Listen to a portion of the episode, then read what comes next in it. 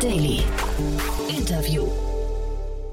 Guten Tag und herzlich willkommen bei Startup Insider Daily. Am Mikrofon ist Michael Daub und ich begrüße euch zu unserer Mittagsausgabe. Wir haben uns jetzt Gero Keil, CEO und Co-Founder von Levity, anlässlich einer Seed-Finanzierungsrunde in Höhe von 8,3 Millionen US-Dollar eingeladen. Levity hat eine No-Code-KI-Automatisierungsplattform entwickelt, die es Unternehmen ermöglicht, Prozesse zu beschleunigen, Kosten zu senken und Mitarbeitende von alltäglichen, zeitaufwendigen Aufgaben zu befreien. So viel zu unserem Gast heute. Gleich geht es los mit dem Interview. Startup Insider Daily. Interview.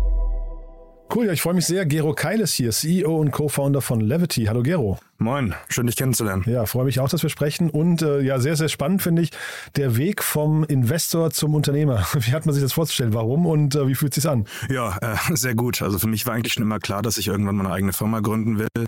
Ähm, hatte dann eben eine Station in Berlin bei Forto. Damals hieß es noch Freight Hub, ähm, sehr früh dabei gewesen. Ebenso die Startup-Seite schon mal gesehen. Ähm, war dann bei Cherry Ventures, ähm, habe da quasi die andere Seite des Tisches gesehen, was für mich dann auch in der eigenen Gründung sehr hilfreich war. Mhm. Ähm, aber für mich war eigentlich immer schon klar dann, dass ich mein eigenes Ding machen will. Mhm. Und das eigene Ding, deswegen sprechen wir auch, da habt ihr gerade eine, eine beachtliche Runde abgeschlossen. Erzähl doch vielleicht erstmal, was dieses eigene Ding so macht. Sehr gerne. Genau, das eigene Ding ähm, ist Levity geworden. Äh, mein Mitgründer Thiele und ich haben Levity im Prinzip 2018 gestartet, äh, direkt nach der Uni. Ähm, das erste Jahr war im Prinzip einfach viel experimentieren, viel schauen, was wollen wir eigentlich genau entwickeln. Ähm, wir hatten beide in unseren quasi Arbeitserfahrungen viel gesehen, dass sehr viele manuelle Prozesse in repetitiver Art und Weise ähm, ja, von, von Mitarbeitern und Unternehmen eben durchgeführt werden müssen. Äh, ursprünglich hatten wir viel im Sales-Bereich so gesehen, was wir automatisieren wollten. Und ich glaube, wir beide waren schon immer einfach sehr frustriert davon, dass halt so viel manuelle Arbeit irgendwie viele Unternehmen hemmt und ähm, haben dann eben gesagt, hey, hier wollen wir ansetzen, hier wollen wir schauen, was wir eben machen können.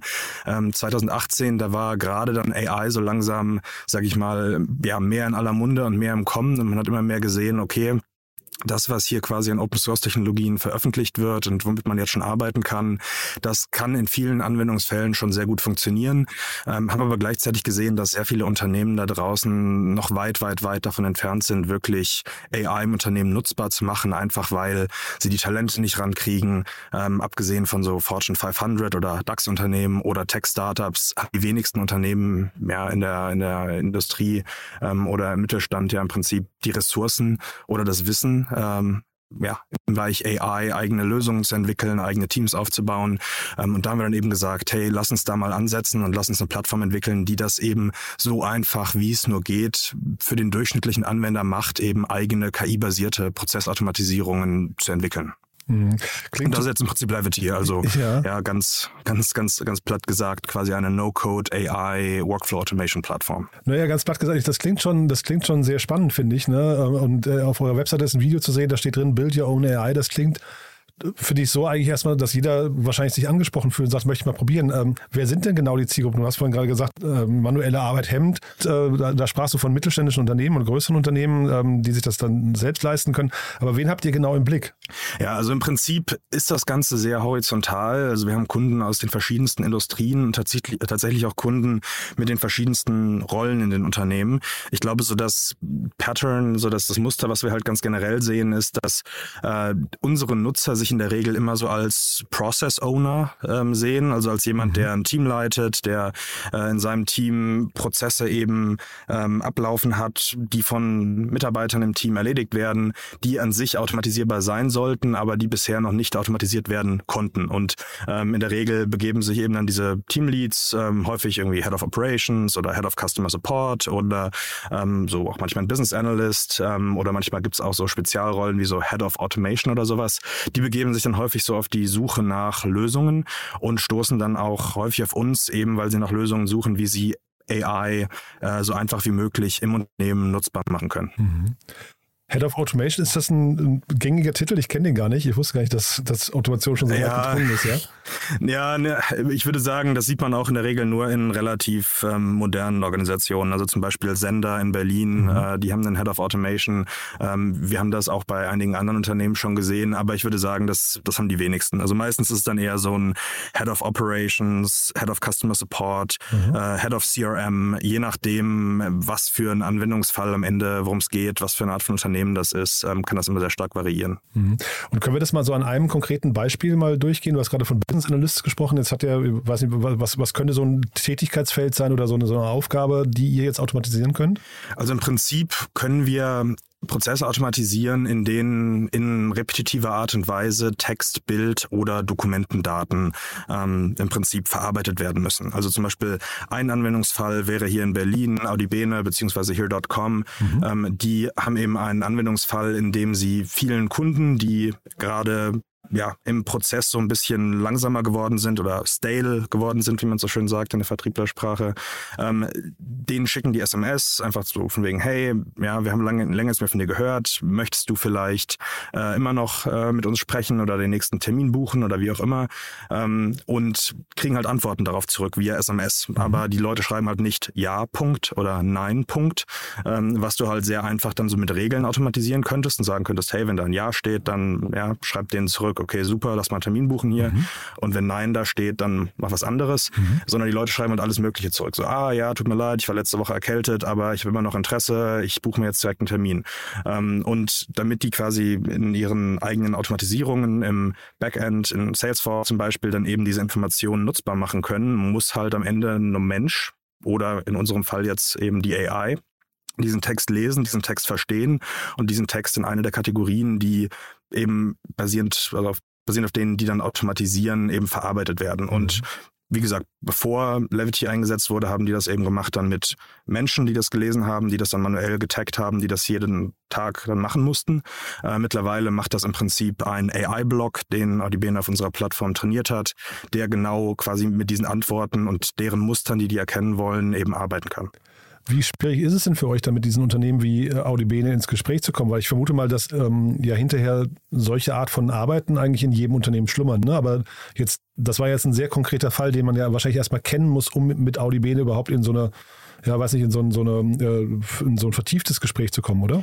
Genau, also die, die Anwendungsfälle, die sind meistens schon sehr spezifisch und ähm, die Challenge liegt sicherlich auch einfach sehr stark darin, dass halt Unternehmen, die eben einen Anwendungsfall haben, den Levity abdecken könnte, dass die eben auf Levity aufmerksam werden und schnell verstehen, ah ja, okay, das ist ein Produkt, mit dem wir das lösen könnten. Ähm, und eben weil halt diese Anwendungsfälle so breit gefächert sind, so horizontal sind, ist das eben nicht so einfach, wie wenn man nur ein einziges vertikales Produkt hat, wie zum Beispiel Kreditkarten für mhm. Startups. Ja, mhm. äh, da ist ja eine ganz klare Zielgruppe da. Mhm. In unserem Fall können es eben viele verschiedene Use Cases sein, die wir abdecken, viele verschiedene Zielgruppen und was wir im Prinzip einfach machen ist, wir schauen uns dann so Use Case spezifisch und Persona spezifisch und industriespezifisch einfach sehr gut an. Was sind hier die Use Cases, die wir sehen und wie können wir mit diesen Unternehmen quasi ja intensiver in Kontakt kommen und besser in Kontakt kommen. Mhm. Ähm, wir haben mittlerweile sehr viel Content auf der Website. Darüber finden uns an sich auch die meisten Leute, die dann eben was googeln, wie zum Beispiel automatically analyze my incoming emails with AI oder sowas. Und dann findet man halt recht schnell unseren Content zu, okay, wie baust du dir eine eigene AI-basierte E-Mail-Automatisierung Automatisierung. Mhm. Trotzdem gibt es ja viele Unternehmen, die äh, wirklich sehr spitz erstmal in den Markt gehen. Ähm, würdest du sagen, das war jetzt äh, von euch clever? Also ist das, weil es klingt, es klingt sehr aufwendig, wenn man hinterher sehr viel Content produzieren muss, um dann gefunden zu werden und so weiter. Ist es mhm. nicht einfacher, hinterher zu sagen, ähm, ich fange mit zwei, drei, vier Use Cases an und baue dann so nach und nach aus? Äh, oder, oder warum habt ihr euch für diesen Weg entschieden? Ja, ich meine, das ist natürlich eine, eine gute Frage und ich würde sagen, dass, da sind wir auch noch nicht quasi ganz, ganz am Ende äh, quasi unserer Reise. Ähm, ich glaube aber, der Weg, den wir gewählt haben, ist der bessere Weg, weil man am Ende einfach ein besseres Produkt, was sehr breit anwendbar ist, baut. Wenn man jetzt anfängt mit einem ganz spezifischen Use Case und man löst den und danach will man expandieren äh, auf andere Use Cases, dann hat man halt so diese Thematik, dass das ursprüngliche Produkt sehr, sehr, sehr stark auf diesen Use Case angepasst ist mhm. und weniger breit anwendbar ist. Wenn man sich jetzt so die großartigen horizontalen Tools unserer Zeit anschaut, wie zum Beispiel Airtable, was mhm. ich sehr gerne als, als ein Beispiel nehme, die sind auch sehr, sehr, sehr horizontal gestartet, haben erstmal die ersten drei Jahre im Prinzip nur am Produkt gearbeitet, eben dieses No-Code Relational Database, das Produkt gebaut, hatten ganz, ganz, ganz horizontale Anwendungsfälle vom irgendwie Schaffarmer in Irland, der dann seine okay. Schafe da verwaltet hat, bis hin zu irgendwie Immobilienmaklern, die ihre Immobilienportfolien da drin verwaltet haben, bis mhm. hin zu dem Content-Marketer, der seine Content, äh, seinen Content-Marketing-Kalender damit verwaltet hat. Und dann mit der Zeit sind die halt immer stärker auf gewisse Use Cases gegangen, haben Templates gebaut und haben sich dann auf solche Themen fokussiert. Mhm. Aber ich glaube, wenn man wirklich ein Produkt bauen will, was sehr breit anwendbar ist, dann muss man eben mit einem horizontalen Engel starten, statt mhm. zu sagen, hey, man fängt hier mit einem sehr vertikalen, nischigen Produkt an und versucht dann zu expandieren, weil wenn du dann was machen willst, was wirklich sehr anders ist als dein ursprünglicher Anwendungsfall, dann ist die Wahrscheinlichkeit sehr groß, dass das Produkt, was du ursprünglich gebaut hast, einfach nicht so einfach transferierbar ist. Mhm. Die, ich habe mir eure Preise angeguckt, ähm, die finde ich recht selbstbewusst, ja. Ähm, vielleicht kannst du mal dazu was sagen, zu euren Paketen, wie weit kommt man? Also weil äh, selbstbewusst deswegen, weil sie klingen recht teuer, aber ich kann nicht ganz genau einschätzen, äh, was sie umfassen. Vielleicht kannst du mal ganz kurz beschreiben, so ein 200 Euro, äh, 200 Dollar Startup-Paket, wie weit kommt man damit? Ja, ja, das kommt natürlich am Ende sehr auf den Anwendungsfall an. Also was feststeht ist, Levity ist kein Produkt für individuelle Nutzer, die das irgendwie jetzt privat für ja, eine kleine Automatisierung, die einen ein bisschen effizienter machen äh, soll, nutzen hm. kann oder nutzen sollte in den meisten Fällen. Das ist schon ein Produkt, was an Unternehmen gerichtet ist, hauptsächlich mittelgroße Unternehmen, ähm, so in der Regel zwischen 50 und 1000 Mitarbeitern, würde ich sagen, ist so unser Sweet Spot. Ähm, was umfasst dieser 200 Dollar Startplan? Ähm, auf der Website hast du ja vielleicht gesehen, mehr 5000 Actions mhm. pro Monat. Eine Action wäre jetzt jetzt zum Beispiel die AI erkennt eine, also du liest eine E-Mail, versteht die E-Mail und quasi sagt dir, worum es in dieser E-Mail geht, ja, wenn's, wenn du jetzt einen E-Mail-basierten Use Case hast. Oder ja, schaut sich einen E-Mail-Anhang an und kategorisiert den Anhang. Eine Action wäre auch zum Beispiel, ja, nachdem die AI eben erkannt hat, äh, was für eine Art von E-Mail-Anhang, also was für eine Art von Dokument ist es jetzt, wird zum Beispiel der CV im Bewerbersystem abgelegt. Ähm, das heißt, eine Action ist entweder eine Action in einem Tool, also du triggerst einen Prozess, der quasi automatisch erledigt werden soll, wie mhm. ja, füge einen Tag in Gmail hinzu oder lade ein Dokument in einen bestimmten Dropbox-Folder ähm, oder sowas. Oder eben auch ja, die KI-Erkennung selbst. Also KI schaut sich einen Datenpunkt an und erkennt, was für eine Kategorie es ist. Ähm, genau, ansonsten, ja, Nutzer trainieren eben mit unserer Plattform eigene Modelle. Sprich, ähm, wir haben jetzt nicht einfach nur so ja, off-the-shelf AI, APIs wie viele andere Firmen, sondern wir haben quasi eine Baukastenplattform entwickelt, die es Nutzern eben ermöglicht, eigene Modelle basierend auf deren eigenen Daten, die sehr unternehmensspezifisch sein können und deren eigenen Kategorien, also in der Fachsprache Labels, eben trainieren können. Mhm. Ähm, da hast du zum Beispiel dann in dem 200 Dollar Starter Plan 10 AI-Trainings im Monat mit drin. Das bedeutet, du kannst 10 eigene Modelle jeden Monat trainieren, was an sich äh, für jetzt gerade so, wenn du nur ein, zwei Use Cases hast, mehr als dicke reicht. Ist denn eigentlich, oder wäre es falsch zu sagen, dass so wie ihr da jetzt vorgeht, dass AI eigentlich so die nächste Stufe der API ist? Dass, also, weil das klingt so ein bisschen auch wie Zapier, was ihr macht, aber halt eben mit so einer, mit so einem neuen Layer noch oben drauf, oder? Mhm. Ja, der, der TechCrunch-Artikel, der hat uns ja so ein bisschen geframed, so als äh, das Startup aus Berlin, was irgendwie hinter Zapier her ist. Ähm, das, das sehen wir gesehen, an sich. Das spannend, okay. Ja, ja, ja muss man den TechCrunch-Artikel dir anschauen. Da die Überschrift war so, äh, ja, das, das Berliner Startup, das äh, quasi ja, hinter Zapier hinterher ist. Ähm, Fandest du es gut? Wir sehen das ja, pf, ja ich meine, ich beschwere mich nicht. Ja, ja. ja, in gewisser Weise ja, weil wir so die nächste Evolutionsstufe sind, aber mhm. an sich sehen wir uns nicht als Wettbewerber von Zapier, sondern wir mhm. sehen uns eher eigentlich als komplementär zu ja. eben deren Business. Weil am Ende des Tages, was Zapier halt sehr gut gemacht hat, ist, die haben ein sehr reiches Ökosystem an Integration geschaffen und eine sehr gute Integrationsplattform, mit der man eben super simpel ja, Tools zusammenstecken kann, die eben Daten von Tool A nach Tool B nach Tool C schieben mit ein bisschen Businesslogik dahinter. Ähm, aber wenn du halt jetzt anschaust, warum muss sowas wie Levity existieren? Ja, wenn du halt Daten hast in Systemen, ähm, in Prozessen, Textdaten, Bilddaten, Dokumentendaten, auf die du eben keine Regeln schreiben kannst. Ja, du kannst ja jetzt bei einem Bild nicht schreiben, wenn auf diesem Bild das und das zu sehen ist, dann trigger den Prozess. Ja, mhm. dafür muss ja erstmal der Computer wissen, was ist denn auf diesem Bild zu sehen. Mhm. Ja, und da muss normalerweise der Mensch eben in den Prozess rein, muss sich ein Bild anschauen, muss erkennen, was ist darauf zu sehen und muss dann eben das Bild irgendwie manuell taggen, wodurch du den nächsten Prozess auslösen kannst, der mit Zapier wieder automatisiert werden kann. Ähm, in dem Sinne, häufig siehst du, wenn du die Prozesse bei Unternehmen anschaust, die viel Zapier nutzen, die haben so diese ja, Breaking Points, wo quasi einfach ein Mensch sich was anschauen muss und dann haben die einen Prozess, der bis zu dem Menschen reicht und dann mhm. macht der Mensch was damit und dann wird danach wieder automatisiert.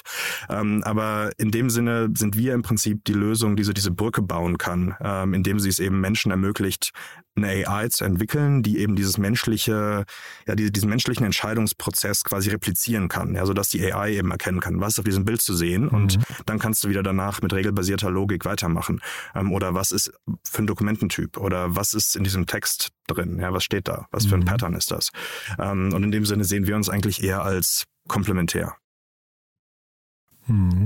Ich habe die Gründer von Zapier hier vor, ich, weiß gar nicht, sieben, acht Jahren oder so in Berlin mal gesehen. Da haben die gepitcht mhm. ähm, vor, vor einem größeren Kreis von Investoren. Und das war ganz spannend zu sehen, dass wirklich keiner der Investoren im Raum irgendwie verstanden hat, was da überhaupt gezeigt wird. Ja, ähm, ja. Das heißt, ich glaube, die haben zumindest an dem Tag haben die kein Funding bekommen. Äh, jetzt äh, Brücke zu eurem Funding. Ihr habt ja jetzt eine tolle Runde abgeschlossen. Ne? Und äh, die äh, Schike hat mir im Vorfeld, also die, die wir hier auch kennen von Ballerton, die ist ja immer wieder hier zu Gast, ähm, hat mir im Vorfeld ähm, auch äh, da, darüber geschrieben geschrieben.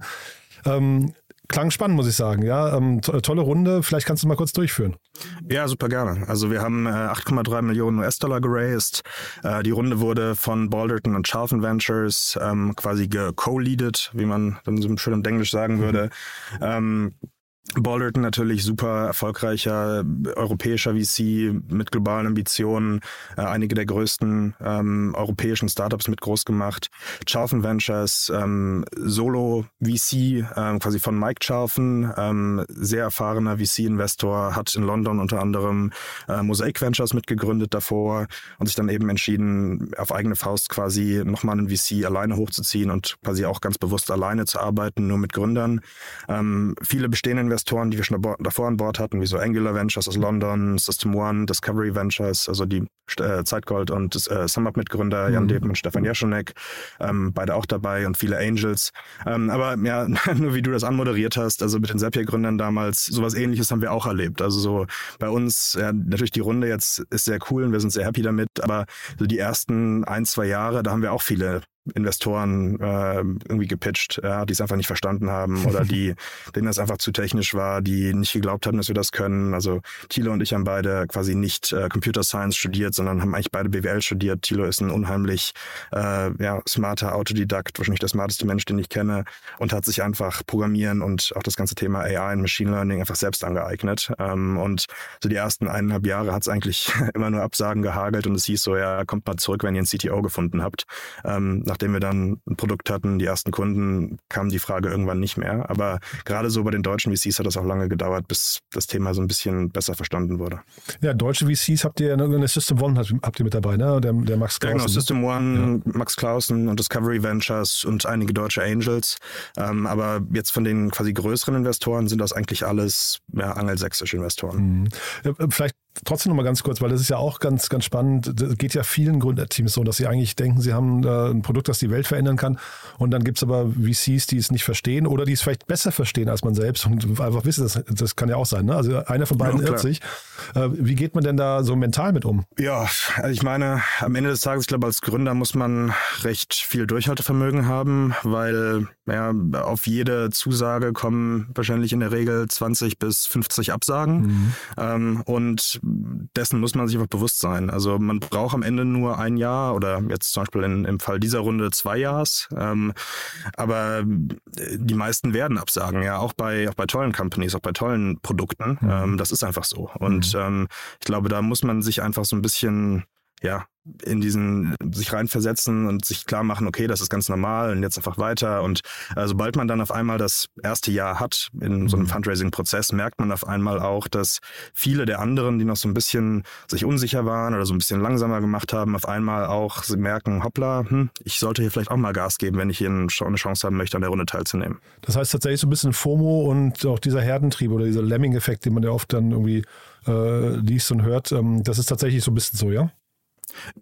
Ja, ich meine, definitiv. Also ich, ich würde sagen, es gibt mehr VCs, die sich, also die halt mit der Masse einfach schwimmen und einfach schauen, hey, was machen andere gerade, als dass es VCs gibt, die wirklich ähm, sehr originale Gedanken haben, sich ihre eigenen Gedanken machen und sich ihre eigene These ganz mhm. unabhängig von was alle anderen denken und sagen aufbauen. Und mhm. ich meine, wir sind da, wir sind da sehr glücklich, dass wir da äh, mittlerweile einige an Bord haben, bei denen mhm. das so ist. Ja, ganz ursprünglich zum Beispiel Gil Dippner von Angular Ventures. Mhm. Ähm, damals Thilo und ich, wir waren zu zweit in unserem ersten Büro ähm, und er hat es einfach als erster größerer Investor quasi richtig tief im Detail verstanden und ihm war auch total egal, ob irgendwelche anderen VCs sich das gerade anschauen. Mhm. Er meinte einfach, hey, ich, ich möchte das mit euch machen. Ja, und ähm, sowas hast du einfach ein bisschen zu wenig im Ökosystem. Ja, wenn es so aussieht, als fänden es alle cool, wenn es so aussieht, als ähm, ja, fänden andere das auch spannend, dann finden es alle ganz klasse.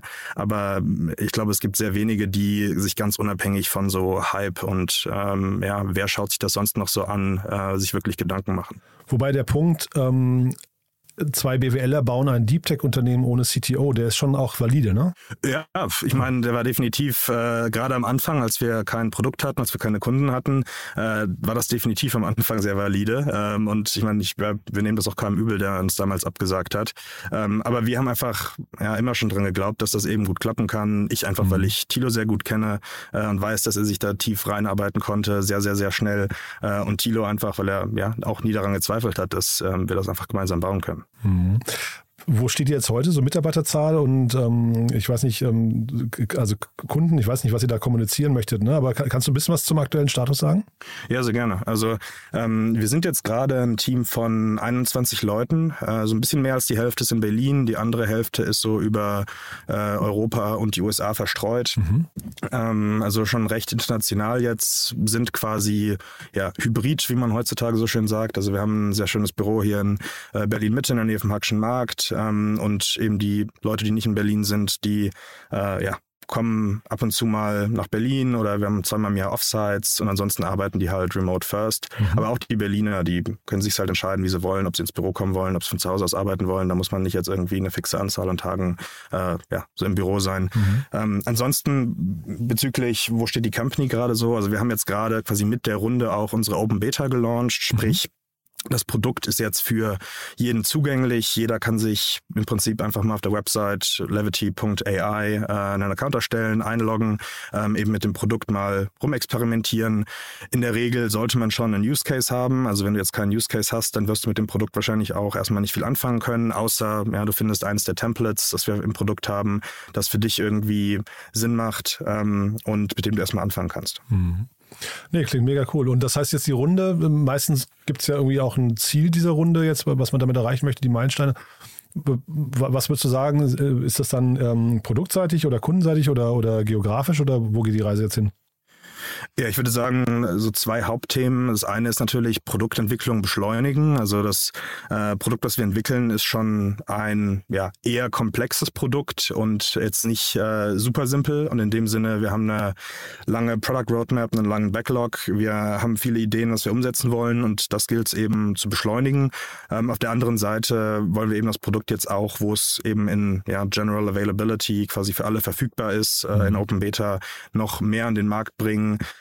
ähm, ganz generell, unsere Kunden sind hauptsächlich in den USA und englischsprachigen Märkten tatsächlich weniger jetzt in Deutschland oder anderen mhm. europäischen Märkten. Ich meine, dadurch, dass wir ursprünglich in Deutschland angefangen haben und das Deutsche kommen, haben wir natürlich auch einige deutsche Kunden, aber mhm. der Fokus ist schon an sich eher auf, auf den USA. Mhm. Jetzt müssen wir wahrscheinlich den Tilo fragen, ne? aber vielleicht kannst du mal trotzdem, weil ich finde das einen mega spannenden ähm, Werdegang, wenn jemand sich das selbst beibringt, äh, quasi die CTO-Rolle dann zu, zu übernehmen. Ähm, wird, der, wird der ernst genommen im Team, würdest du sagen? Also haben da jetzt die, die ganzen Techies Respekt davor, dass er sich das selbst drauf geschafft, geschafft hat oder fehlt ihm dann vielleicht sogar noch was? Ähm, also kann er diese Rolle auch dauerhaft ausfüllen? Ja, also äh, gar keine Frage. Der kann auf jeden Fall die Rolle dauerhaft ausfüllen. ja. Und ähm, ja, ich meine, äh, gerade gerade Entwickler, würde ich sagen, sind auch keine oberflächlichen Menschen. Ja, mhm. denen geht's halt darum, versteht jemand das mhm. und kann jemand das fachlich? Und mhm. wenn ja, super. Und wenn nein, ja, dann muss man halt drüber sprechen.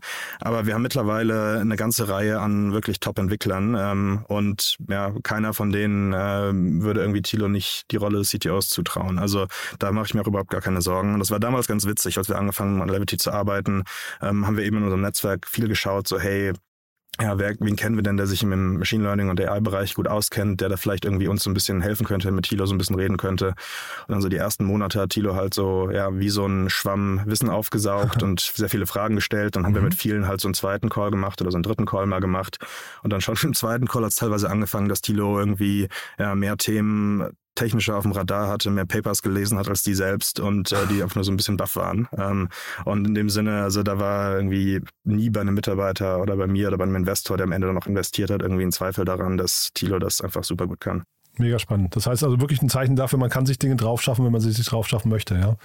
Ja, genau. Also ich meine, äh, sicherlich, keine Ahnung, kann das nicht jeder. Mhm. Ähm, aber wenn man eben so ein extrem starker Autodidakt ist, mhm. äh, wie Thilo die richtige Motivation hat, und das will, kann man das. Und ansonsten würde ich einfach Gründern auch generell raten, gerade wenn es halt nicht technische Gründer sind und vielleicht ja, nicht direkt jetzt einsteigen wollen mit äh, Python und Machine mhm. Learning Papers zu lesen, ähm, vielleicht mal einfach anfangen mit so No-Code-Tools. Ich meine, es ja, muss nicht Levity sein, aber auch gerne Levity. Ähm, aber es gibt auch viele andere No-Code-Tools, die einfach dabei helfen, so Prototypen zu bauen, wie zum Beispiel Bubble, äh, mit dem man so super gute No-Code-Web-Apps bauen kann. Äh, Softer hier aus Berlin, mhm. ähm, mit dem man eben zum Beispiel so ein Frontend bauen kann für, für ein ne? Backend, ne? was in Airtable ja, liegt, mhm. genau. Ähm, mit solchen Tools kann man halt schon häufig in vielen Fällen den ersten Prototypen bauen, mit dem man dann eben zu Investoren gehen kann, äh, was dann bei der Runde ja, extrem helfen kann, gerade am Anfang, weil es gibt einen riesen Unterschied zwischen ja, einem Pitch-Deck und einem wirklichen Prototypen. Und wenn mhm. dann der mhm. Prototyp vielleicht noch genutzt wird von ein paar Unternehmen oder ein paar Leuten, ähm, dann ist das schon ein Riesengewinn. Und das zeigt einfach ein ganz anderes Level an äh, ja, Commitment und an quasi Produktdenke, wenn man mhm. eben jetzt einen Prototypen hat und nicht ein paar Slides. Ja, auch, auch ein super Punkt, finde ich. Ja. Du, vielleicht eine Frage nochmal, weil du vorhin gesagt hast, ihr hattet jetzt auch Schwierigkeiten am Anfang, ähm, Geld zu oder, oder Investoren zu überzeugen. Eigentlich seid ihr doch in zwei Megatrendmärkten, das sind ja so richtige Buzzwords, ne? einmal No-Code und einmal AI. Ähm, vielleicht kannst du nochmal ganz kurz deinen Blick auf diese beiden Märkte, wo entwickeln die sich denn hin? Ähm, weil, ne, also eigentlich hätte ich gesagt, euch hätten Investoren Geld hinterherwerfen müssen auf, aufgrund dieser beiden Begriffe allein schon. Aber ähm, überschätze ich die gerade oder was, was ist deren Zukunft? Ich würde nicht sagen, dass du die überschätzt, aber ich würde sagen, dass die auf jeden Fall über die Jahre hinweg auch nochmal deutlich mehr an Zug gewonnen haben. Also damals, als wir quasi angefangen haben, daran zu arbeiten, das war ja mittlerweile schon 2018, als wir quasi dann mhm. aus der Uni raus sind und angefangen daran zu arbeiten. Ähm, No-Code war da noch gar nicht so ein großes Thema. Ja, man kannte Zapier, Airtable, mhm. kannten die meisten damals gar nicht. Äh, das kam jetzt eigentlich erst so über die letzten, würde ich sagen, zwei, drei Jahre ähm, dieses Thema so stark. Mhm. Ähm, AI war damals schon groß, aber es war halt noch nicht an einem Punkt, wo es heute ist, wo du wirklich viele erfolgreiche Firmen hast. Ich meine, jetzt gerade diese Woche waren ja diese absolut verrückten Finanzierungsrunden von Stability AI mhm. und ähm, ähm, und von Jasper AI, ähm, ich glaube beide jeweils 100 Millionen ähm, geraced, hauptsächlich auf diesen generativen Modellen. AI ist jetzt also gerade wieder voll im Hype, ja, gebe ich dir total äh, recht.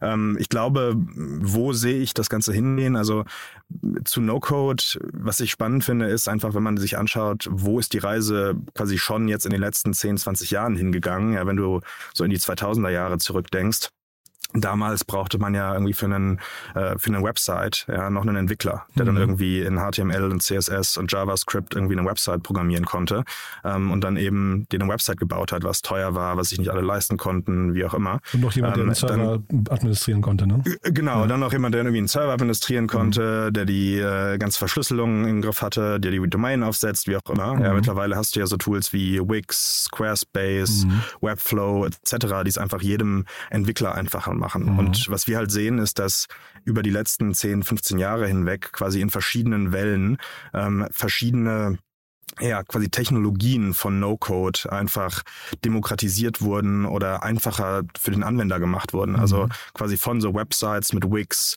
zu Web-Apps mit Bubble zu quasi so Tool-to-Tool-Automation mit Zapier zu Relational Databases mit Airtable und jetzt eben zu ja, künstlicher Intelligenz mit Levity. Mhm.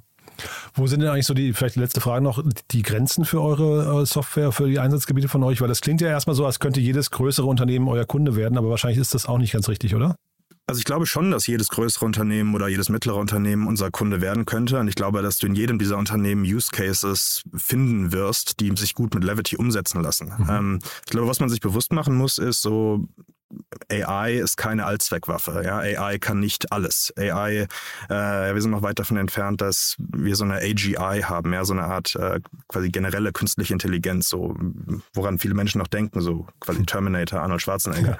Ja. Ähm, und man muss schon eine ganz klare Idee haben, was möchte man erreichen Da muss man eben schauen, ja, wer kann das anbieten oder ja, wie kann man das selbst entwickeln. Und in mhm. dem Sinne ich glaube, dass, ja, wie gesagt, jedes größere oder mittlere Unternehmen uns nutzen kann, solange halt eben bei denen ein Pain besteht über einen Anwendungsfall, den wir eben gut abdecken können. Ja, mhm. Wenn die am Ende andere Sachen machen wollen, die wir eben nicht abdecken können, die mit KI nutzbar oder machbar sind, wie zum Beispiel äh, Vorhersage von Cashflows in der Zukunft oder Vorhersage von ähm, quasi so Churn Risiko von Kunden oder sowas, mhm. ja, Kündigungsrisiko. Mhm. Ähm, das sind auch viele Anwendungsfälle, die, die mit KI machbar sind. Ähm, aber damit oder das kann man heute halt mit Levity nicht umsetzen. Äh, mhm. In der Zukunft vielleicht, mhm. schauen wir mal.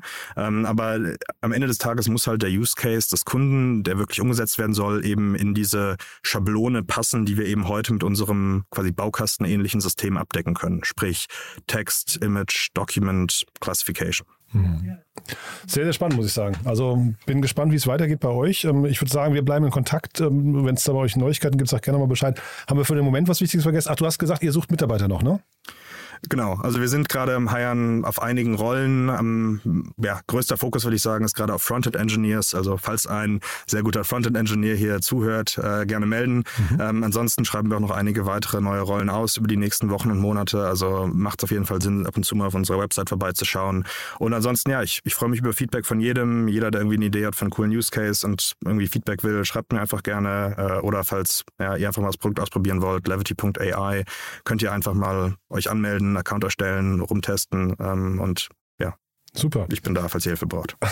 cool, Gero. Also war ein tolles Gespräch, finde ich. Aber ist auch ein cooles Thema, muss ich sagen. Macht, macht wirklich Spaß, hier zuzuhören. Äh, bin gespannt, wo die Reise hingeht. Wie gesagt, Angebot steht. Wenn es Neuigkeiten gibt bei euch, sagt gerne Bescheid. Ne? Dann machen wir ein Follow-up. Klingt gut, machen wir so. Cool. Danke dir. Ne? Super. Bis dann. Ich danke dir. Ciao. Ciao, ciao. Startup Insider Daily. Der tägliche Nachrichtenpodcast der deutschen Startup-Szene. Das war Gero Keil, CEO und Co-Founder von Levity im Gespräch mit Jan Thomas. Anlass des Interviews war die Seed-Finanzierungsrunde in Höhe von 8,3 Millionen US-Dollar.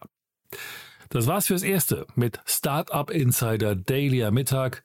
Vielleicht schaltet ihr später am Nachmittag ein. Dort haben wir Jana Bartels, COO von Wunder Mobility, anlässlich einer Finanzierungsrunde in Höhe von 12 Millionen Euro uns eingeladen. Wenn nicht, hören wir uns hoffentlich morgen in der nächsten Ausgabe wieder. Am Mikrofon war Michael Daub. Ich verabschiede mich. Bis dahin.